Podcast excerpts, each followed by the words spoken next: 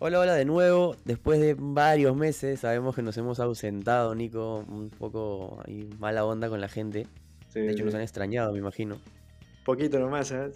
Seis meses. Poquito nomás. poquito. Ya, bueno, gente, ustedes saben que ya la universidad se acaba, la gente empieza a trabajar, Nicolás y yo en horarios distintos. Un poco de todo, un poco de todo, y se ha juntado así, pero encontramos un tiempito ahora para poder volver a hablar de lo que nos gusta, un poco. Este tema del deporte, ¿no? Que es, es bacán, nos encanta, nos, apasiona, y el día de hoy, para iniciar esta tercera temporada, para decir primer capítulo de la tercera temporada, vamos a hablar un poco de lo que significa la plata. La plata, qué significa para el deporte, qué significa para los equipos. En este caso vamos a hablar un poco de fútbol. Inicio de temporada, inicio con el pie derecho, uno de los deportes, deporte rey de- de- del mundo. Vamos a hablar un poco de esto. Porque además ya están acabando las ligas. Ya están acabando las ligas tanto de hombres como de mujeres. Ya hay campeones, ya hombres en, en Alemania, hay campeones en España. Campeón. Y campeones mujeres también. En Italia, la Juventus femenina que ha mejorado mucho. Tú sabes que yo soy hincha de la Juve, compadre. Ya, eso hay que decirlo, no pasa nada. Claro. Ya lo Y saben. por ya el lo lado, saben. ya lo saben, y por el lado de, de España también está un equipo que ha dado, no la sorpresa porque ya poco que se sabe cómo va, pero también tú eres hincha, el Barcelona femenino, tú eres hincha ya, no, no vale decir otra cosa. No, y sobre todo cómo ha ganado el Barça femenino, ¿eh? Te vas a caer de espaldas. Este, A ver, a ver, ¿cómo es? 30 partidos, 30 victorias, 90 puntos. Y sobre todo lo que más llama la atención es increíble. Increíble. 159 goles a favor, 11 en contra, ¿ves, hermano? Ah, la de que estamos hablando, estamos hablando de un promedio, vamos a ver, vamos a ver si soy bueno en divisiones, como cuántos, cuatro goles por partido más o menos metía el, el Barcelona en toda la temporada, a todos, Sí. a todos ha goleado, toda la temporada ha goleado a todo el mundo, qué increíble, qué fuerte, y, y- pero ya, tiene un montón de récords, me imagino que un- ganó mil ligas, que ha ganado todo, ha ganado estos años, me imagino. Sí, ha ganado ligas, ha ganado Copas de la Reina y la primera Champions para el fútbol femenino español. O sea que, digamos, el proyecto se nota que está funcionando bastante bien. Un poco al contrario de los hombres, más o menos que los últimos años han dado un poquito de pena. Se fue Messi, no olvídate, es una cosa de verdad que horrible. No Pero sí, o sea, de verdad no, que no me metas el dolor, pues, hermano. No me metas el dolor acá.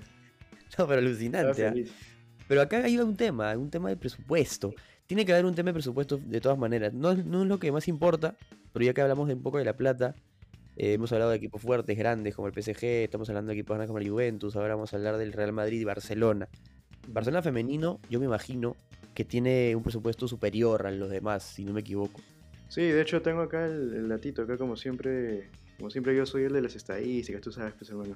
Mira, el Barça tiene aproximadamente por temporada unos 6, 7 millones de euros para invertir. No es poco, no es poco. Y el Madrid, y el, Madrid, que estamos hablando pues de, de un equipo, de una organización, de una empresa que tiene bastante plata, Sí, eh, 3.4 millones. O sea, estamos hablando de que duplica más o menos ese presupuesto. Ajá. Y estamos hablando de los dos grandes, los dos más grandes equipos, organizaciones de, de- de España, ¿no? Como, como instituciones. Realmente impresionante que sea el doble, ya es bastante que sea el doble. Y, y ni, y ni siquiera ya ver los demás equipos, porque me imagino que hacen la mitad de lo que hace el Madrid. O sea, estamos hablando de que el Barcelona femenino gana por lo menos seis veces más que todos los demás equipos. O sea, en este caso el presupuesto yo creo que sí influye un montón en el resultado final. No estamos hablando de 90 puntos de 90 posibles. Es algo histórico sin dudas, algo impresionante que no creo que vuelva a pasar y que no pase nunca en un, en un este, equipo masculino de repente o en otra liga femenina tampoco, sinceramente. Sí, no creo, no creo. Porque no solo demuestra pues que son buenas, sino la constancia y me imagino la química que hay dentro del vestuario debe ser sumamente buena, o sea, saludable, ¿no? De hecho, de hecho, pero a ver, hablando de la plata, que, que yo, yo la verdad que en este caso influye un montón, pero hay equipos que sin duda alguna no influye tanto. A ver, te hablo del PSG. El PSG es el, el- el ejemplo clarísimo. Todo el mundo va a hablar del PSG.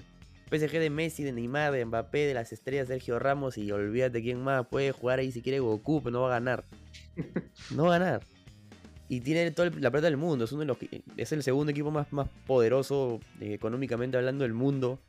Con el City, ¿no? Que bueno, el City sí, sí ha estado jugando a, a la altura, sí estaba haciendo una buena champ. Igual, eliminado por el Madrid, increíblemente, pero igual tiene, tiene esa. A ver, es una liga mucho más difícil que la español, que la francesa. La. Champions ha llegado a semifinales y, y perdió milagrosamente, la verdad. Nadie sabe cómo. Y sigue primero ahorita, no, no, no ha acabado todavía la liga inglesa. Pero la plata que maneja el PSG es alucinante, los jugadores que tiene son alucinantes. Pero ahí te das cuenta, ¿no? Que la plata no lo es todo. Sí, yo creo que ahí entra todavía arriba más cosas, ¿no? O sea, para empezar, yo te diría que la habilidad que tienen los equipos para fichar, ¿no? Yo creo que ahí el PSG se equivocó de repente fichando a jugadores ya muy veteranos y que nunca habían jugado juntos. Entonces, ese es un factor. Y el otro factor te diría también que es la química dentro del vestuario. O sea, ¿qué te garantizaba que, por ejemplo, Neymar iba a poder jugar con Mbappé y con Messi al mismo tiempo? ¿no? Yo creo que esas cosas sí, sí influyen. ¿Y por qué funciona el proyecto del Barcelona femenino? Yo acá estoy asumiendo, ¿no? porque no, no estoy dentro del vestuario, obviamente, pero al menos lo que se ve afuera es que es un equipo bastante unido. Se llevan bien, no hay este tema de, oye, mira, yo tengo que ser mejor que tú, pero no te digo nada y, y trato de, de no, no te doy pase, por ejemplo. No hay eso. En cambio, no sé, de repente en el PSG sí hay esos malestares, ¿no? Se hablaba de esta riña entre Donnarumma y Keylor Navas. Entonces, esos, esas cosas, por más Sí, pues. plata que pu- puedas tener en, en el mundo, no, no funcionan. Si hay, si hay estos problemas aparte, no funcionan. Sin duda, sin duda. Es algo, algo de verdad que hay que resaltar, ¿no? Porque al final deportes colectivos como este, que es el fútbol, muchas estrellas también a veces uno quiere opacar a la otra, no, sa- no sale lo mejor de cada uno. La gente habla mal ahora de Messi, Ronaldo también le ha ido mal esta temporada, no ha hecho lo que ha querido, ahora está hablando que se va a ir al PSG con Messi. ¿Qué será? Sabe Dios, pero puede pasar, quién sabe, la plata, la plata, igual la que en este caso sí importa, creo yo, ya a la edad de Ronaldo, a la edad de Messi, ya los trofeos, yo creo que la motivación de los trofeos en sí misma, no sé qué tanto sea grande esa motivación, porque han ganado absolutamente todo varias veces. Claro, a cada uno le falta el mundial, pero ya eso es un poco más, eh, escapa un poco de sus manos, creo yo. Igual, ya el tema de la plata yo creo que es lo, lo más influyente en, a esa edad, sobre todo, ¿no? Ya están cerca de los 37, 38 años, Messi un poquito menos, creo 36, 75, pero de igual manera saben, ¿no? Que les quedan pocos años, que ya no son los mismos. El otro día escuché una entrevista de Messi que decía que ya que quiere llevarse a los rivales a todos juntos, pero ya no le sale como antes, ya no puede hacerlo igual. Y tiene que jugar un poco más al pase, un poco más al, al moverse sin balón, que siempre lo ha hecho, pero ahora es mucho más este más fuerte ese tema para él, ¿no? Entonces se notaba un poco angustiado en ese sentido. Y es por eso que ha tenido muchas más asistencias que goles, que no han sido muchos igual en ninguno de los casos, pero se ha jugado un poco más at- atrasado, ya no corre tanto, no va tanto al área, no, no se mete tanto en, en tema, tal vez, no, no quiero decir no ofensivo, pero es ofensivo al final, pero no tanto digo en la, en la parte más rápida del juego final, ¿no? Que es llegar al área, que es buscar ese pase final, que es meterse entre cinco jugadores y patear otra vez y meter el gol. Ahora hasta deja penales, le da los penales a Mbappé, o sea, se ve que ya es un tema más eh, que es un veterano del fútbol que está tratando de darle pase de repente a nuevas estrellas como lo es Mbappé y nos estamos desvi- desviando del tema, es cierto, pero vale la pena hablar de esto.